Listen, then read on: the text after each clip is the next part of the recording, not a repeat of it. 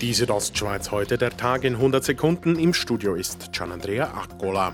Eigentlich sollte in Davos derzeit das Weltwirtschaftsforum stattfinden, was aufgrund der Corona-Pandemie nicht möglich ist. Die Vorbereitungen für das nächste Jahrestreffen hätten aber bereits gestartet, sagt der Davoser Landermann Philipp Wilhelm. Ja, also von dem gehen wir heute schwer aus, dass es im Jahr 2022 stattfindet. Wir wollen die unfreiwillige Pause, die wir jetzt hatten, nutzen, um die Rahmenbedingungen weiter zu verbessern für das WEF 2022. Das diesjährige WEF findet in diesen Tagen online statt. Ein physisches Treffen ist erst im Frühling in Singapur geplant. Der Bundesrat hat heute diverse weitere Maßnahmen zur Bewältigung der Corona-Pandemie beschlossen. Die Härtefallgelder sollen auf 5 Milliarden Franken aufgestockt werden.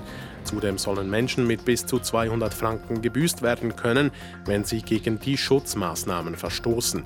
Außerdem soll der Bund auch im laufenden Jahr die Kosten der Kurzarbeitsentschädigungen tragen und Arbeitslose können drei Monate länger Gelder aus der Arbeitslosenkasse beziehen. Von Januar bis Ende April werden die Logiernächte in den Bündner Hotels um durchschnittlich 35 Prozent zurückgehen. Die Folge?